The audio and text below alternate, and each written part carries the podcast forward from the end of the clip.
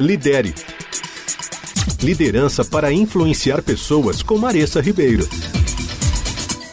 Não é raro a gente perceber no dia a dia que membros da nossa equipe possuem um conhecimento que a gente não domina. E o risco que vem com essa constatação é da gente sabotar ou de reduzir esse conhecimento que ele, ela ou eles possuem só para garantir que o nosso poder e autoridade permaneçam. Pode ser que esse não seja o seu caso, que para você o mais difícil seja gerenciar essas pessoas quando você não entende a fundo o que elas dizem ou fazem, tornando complicada a definição de atividades, prazos ou até expectativas. Afinal, como a gente vai avaliar essas pessoas nessas condições, né?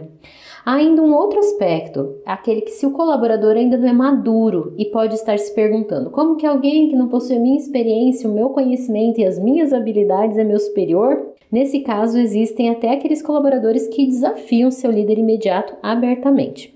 O que fazer então? Como sair dessa enrascada? Como desenvolver ferramentas de avaliação suficientes e dar feedbacks construtivos? Primeiro, aprenda, seja humilde e mostre interesse em aprender o que o outro sabe, respeitando essa pessoa. Você não precisa ser um especialista no assunto, mas se pergunte: o que é necessário você saber sobre isso para poder gerenciar essa atividade?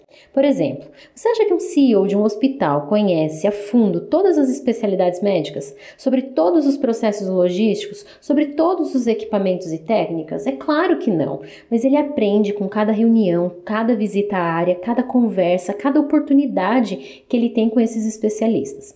Mais do que saber tudo a fundo, você precisa aprender a fazer as perguntas certas. Tenho mais duas dicas para você. Ficou curioso? Não perca então a próxima coluna na próxima terça às 8h15 aqui no Fique por Dentro. Lidere. Liderança para influenciar pessoas com Maressa Ribeiro. Para saber mais, acesse Move Leaders nas redes sociais.